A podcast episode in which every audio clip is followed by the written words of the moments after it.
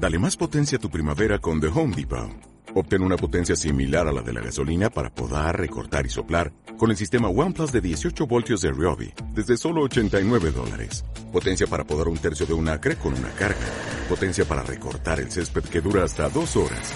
Y fuerza de soplado de 110 millas por hora. Todo con una batería intercambiable. Llévate el sistema inalámbrico OnePlus de 18 voltios de Ryobi. Solo en The Home Depot. Haces más. Logras más.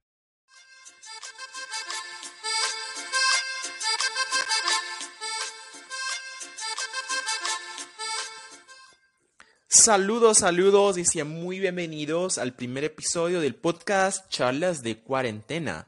Yo soy Michael Nesker, estudio Comunicación Social y Periodismo en Brasil y actualmente estudio en la Facultad de Artes y Educación de la Universidad Distrital Francisco José de Caldas en Bogotá. Hola, yo soy Gabriel, estudiante de Brasil. En Brasil estudio Letras Portugués y Español y acá en Bogotá estoy haciendo intercambio en la Universidad Distrital Francisco José de Caldas en el curso Licenciatura en Humanidades y Lengua Castellana. Hola chicos, ¿cómo están? Mi nombre es Lizeth Morales Mamani, me encuentro de intercambio. Soy del país de Bolivia. Actualmente estoy estudiando la carrera licenciatura en gastronomía en la Fundación Universitaria de San Mateo.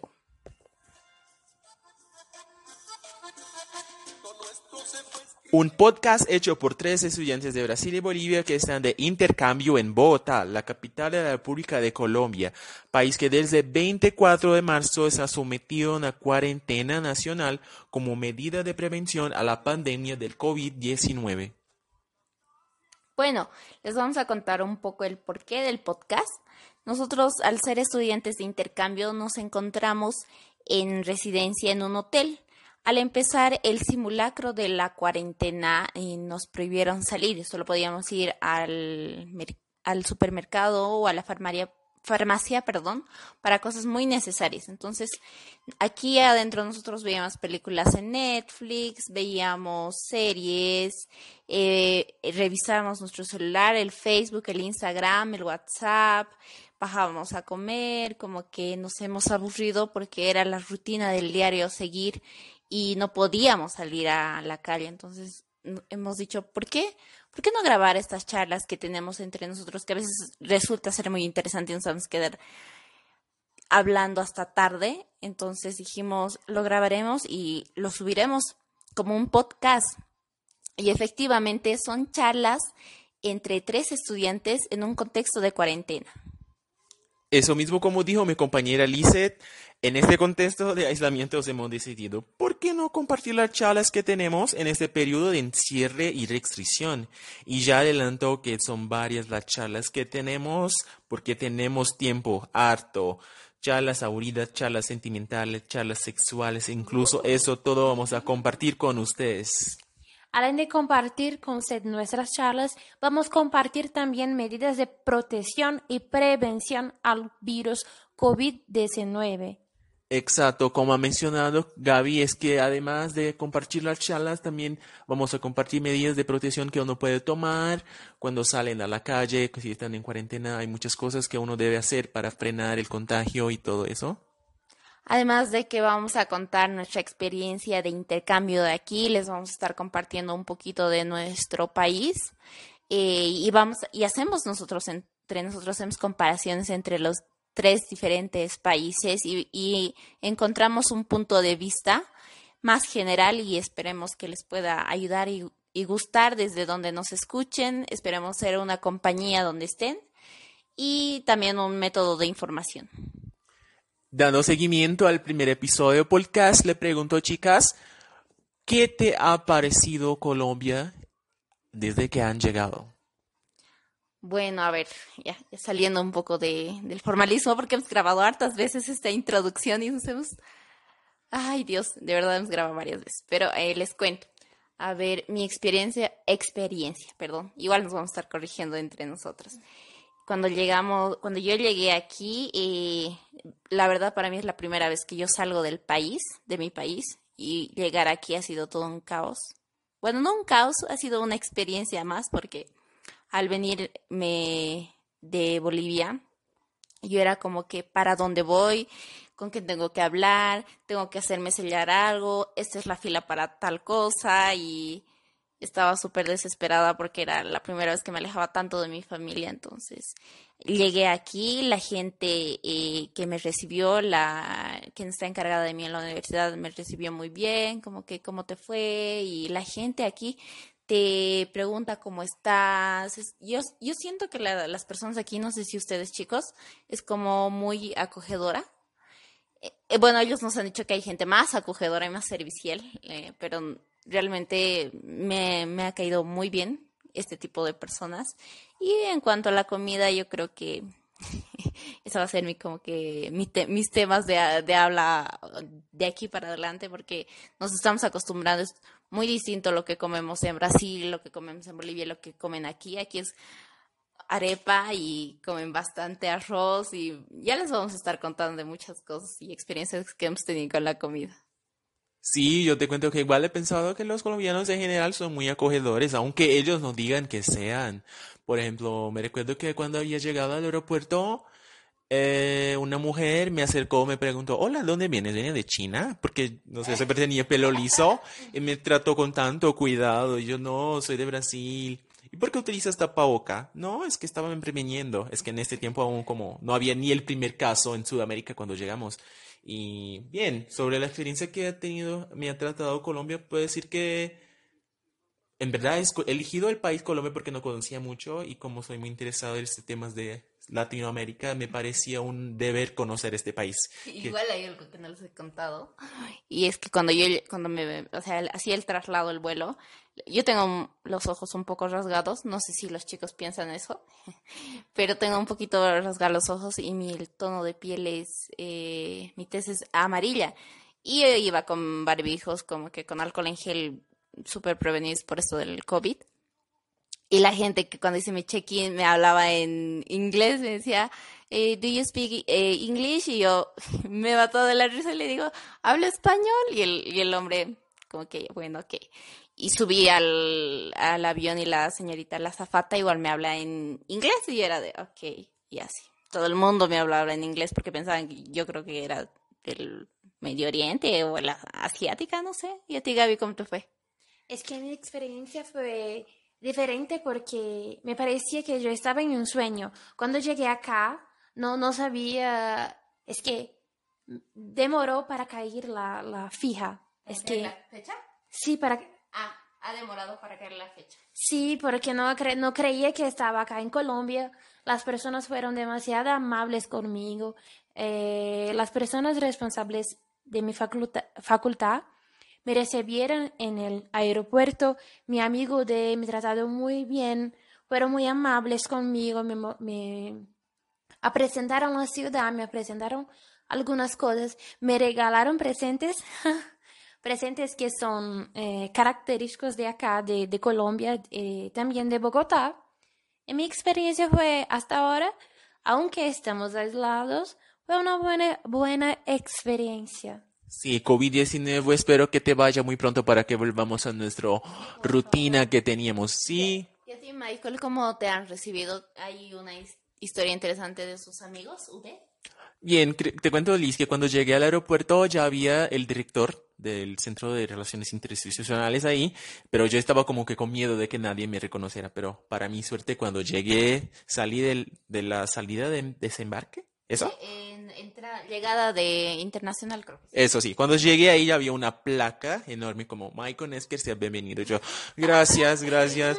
Una, una vergüenza mío de estar pedido en el aeropuerto internacional. He una hora en el aeropuerto porque era día de en que no había día sin auto. He esperado una hora que me vengan a recoger y era, ya, por favor, que alguien me reconozca. Pero no, más que bueno que te hayan reconocido. Les regalan a los chicos unas bolsitas, ¿no? Sí, sí, a mí me han dado un, no sé cómo se llaman acá en español, pero un, una cosa que se pone en su mochila. Que... Ah, este... Ay, no me acuerdo cómo se llama, pero son los prendedores. Chaveiros en llamamos. Eh, no, pero aquí son prendedores. Son que se les puede prender al, a, o a la ropa o a tu mochila, a cualquier lado. Muy bonitos. Sí, me han regalado eso, que un, un, un chapelito de Cartagena de las Indias. ¿Y a ti? A mí me regalaron una, una bolsa con, sí, con altas cosas, con café, con chocolate, con cerveza colombiana, con dulce de guayaba, con con muchas cosas. Tenía muchos dulces, muchas cosas que me encanté. Bueno, chicos, eh, ya contextualizando, ustedes cuando se encontraban en Brasil, no sé exactamente de qué lugar sea. Cuyaba. Eh, bueno, Cuyaba, ¿Amso de Cuyaba? Sí, yo soy de Cuyaba, Gaby. Yo soy de Cuyaba, pero estaba viviendo en Cuyaba. Bueno, para mí son igual, la verdad. Perdón, Gaby. Ya, pero eh, cuando ustedes estaban en, en sus países de origen, pensaban que íbamos a, o sea, ya había el COVID, pero pensaban que íbamos a pasar una cuarentena al punto de restringirnos la salida y solo salidas específicamente para reabastecimiento o alguna urgencia médica. ¿Pensaron en eso? No, en verdad no. Yo sabía que que en algún momento el COVID-19 iba a llegar en Colombia, pero no pensé que sería tan rápido y sería tan fuerte como está haciendo ahora. Pero como estamos acá, nos, nos resta a tomar las precauciones que están orientando el gobierno y nos quedarnos en casa haciendo la cuarentena para que todo suceda bien. Pero ya, pero bien, yo ya te cuento que nunca imaginaba, en verdad eso ni era algo que yo pensaba cuando vení de Brasil. Eh, sí, ya se hablaba el del COVID-19, del coronavirus, pero aún era un tiempo como que muy de Asia, muy de China. Y sí, no había ni el primer caso en, Sudamérica, sí, que el primer fue en Brasil, sí. No había, o sea, cuando venía a Colombia, esto ni era una de las preocupaciones que yo tenía. Eh, pero unas semanas después, cuando vi el, periódico que ya lo tenía en Brasil, pensé, bien, es verdad, ahora todo va a pasar, porque si están en Brasil, es mayor país de Sudamérica, es facto que va a llegar y es, es pronto, y fue como sucedió. Llegó en Colombia el día 6 de marzo el primer caso del COVID, y tú, Liz, imaginaba que esto iba a pasar cuando estaba saliendo de tu país.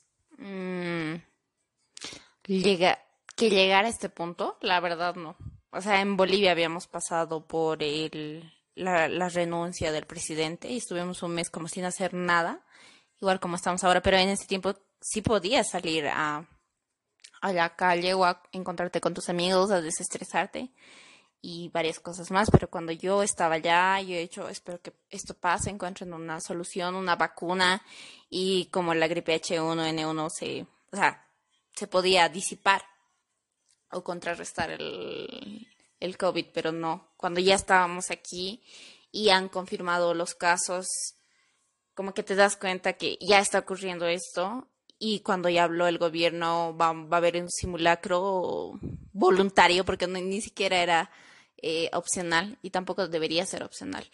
Eh, era ya, ya estamos, ya estamos empezando a vivir y cuando ya es real y cuando ya el gobierno dictó oficialmente la cuarentena.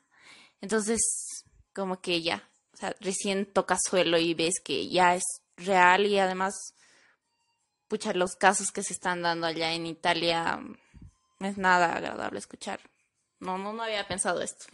Sí, sí, sí, aunque esto sí pueda chocar a uno, dejar uno en estado de choque, eh, esto va mucho más allá de la experiencia que primeramente habíamos pensado para el intercambio, porque es una cuestión de salud, no que como local, pero mundial, es un tema si, si ahora estamos en cuarentena, aunque sea malo a algún nivel, lo estamos haciendo para el bien colectivo, ¿no? Porque si cuando lo hacemos frenamos el contagio y así frenamos los daños que esta enfermedad puede causar a uno, una vez que son virus desconocidos, se sabe que tiene una población de riesgo que son los más viejitos, lo que tiene enfermedades eh, previas como discapacidades pulmonares, cardiovasculares, pero aún es un virus desconocido y todo cuidado se vuelve poco cuando tratamos de un virus tan que se contagia de una manera tan veloz, veloz y no lo conocemos. Y o sea, sí, aunque sea sea un poco aflictivo, no sé qué, un poco... No sé. Pero bueno, igual ya les vamos a estar hablando mucho más en los siguientes capítulos que vamos a estar grabando eh, durante, perdón, la, el pasado de la cuarentena. Y este es, esta ha sido nuestra introducción. Esperemos que les haya he gustado y en, engancharles ahí donde estén en casa, en el baño, en la sala, en cualquier parte de la casa estén escuchándonos y compartan nuestro podcast. Y no sé, chicos, ¿qué quieren decir para despedir? Hay una frase muy bonita que mi compañera Gabriela eh, nos dijo. ¿Te acuerdas? Que es, a nuestros abuelos fueron pedidos para que fueran a la guerra. A nosotros, a nosotros nos pidieron que nos quedemos en casa. Entonces, que nos quedemos en casa. O, sea, esta es una guerra y solo nos que, lo que nos requiere es que nos quedamos en casa o sea, venceremos esto y muy pronto estaremos igual viviendo libres, saludables y sin esta pandemia. Sí, chicos, entonces nos despedimos y esperemos volverlos a encontrar en nuestra próxima emisión, nuestro próximo capítulo. Ya vamos a estar grabando. Creo que tenemos como ideas de vamos a hacer la cómo cómo es ir a comprar las cosas al supermercado y vamos a estar contando nuestra experiencia. Sí, muchas gracias por escucharnos. Gracias, chicos. Hasta luego.